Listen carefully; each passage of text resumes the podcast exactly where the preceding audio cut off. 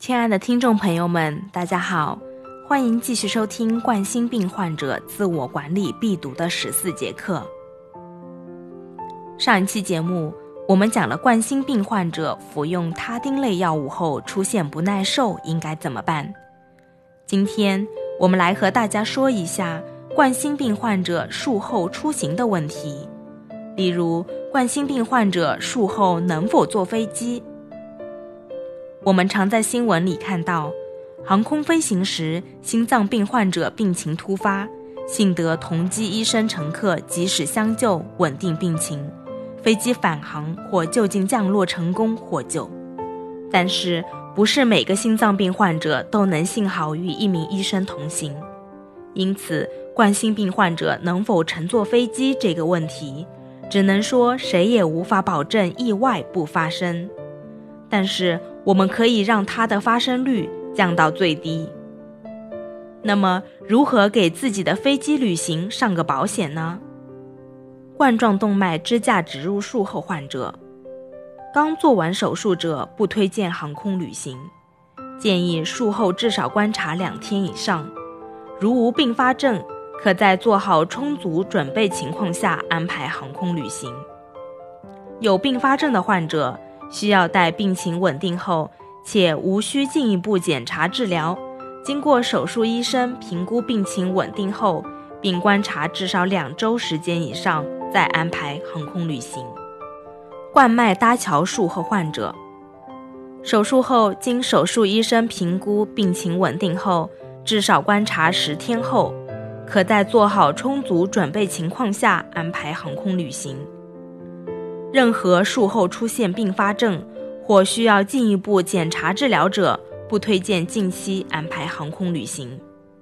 心脏病患者均需要在主诊医生的专业评估适航能力后才能安排旅行，并且患者需要提前做好以下准备：一、提前足够的时间到达机场，避免匆促，避免过量体力活动、搬重物等。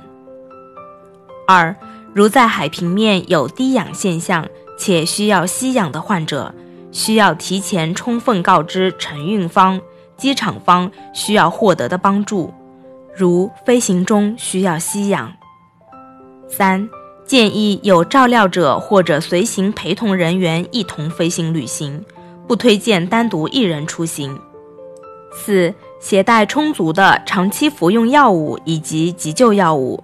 并在一张纸上清楚地列出药物的名称、服用剂量以及服用方法，随身携带，放在随手可取的位置，并告知身边陪同人员。五、随身携带最近心脏评估的病历资料，如主要的特殊检查报告、心电图、心超等，出院小结、出院常用药物、过敏史、手术情况等。并放在随手可取的位置，且告知身边陪同人员。特别注意，所有心脏病患者均要养成习惯，随身携带最近一次做的心电图，且必须要原图或原图复印件。如若发生突发事件，有助于医生快速诊断、评估病情，及时救治。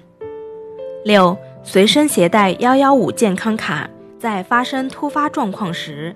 医生可以通过幺幺五健康卡上的信息，快速详细了解患者支架详细信息及用药情况，为救治患者提供帮助。此外，患者扫描幺幺五健康卡上二维码，还可以获得植入产品信息、健康养护知识、用药提醒、术后护理知识等，方便患者进行健康管理。七。在飞行中保持心情平和，避免情绪波动过大。如有任何不适症状，及时寻求身边人员或机组人员帮忙。八、飞行过程中每隔一段时间活动一下肢体，如长时间飞行，可每小时在走道中来回行走一圈，避免深静脉栓塞的发生。九。最后，请与主诊医生保持密切联系，及时评估病情，以得到专业的指导。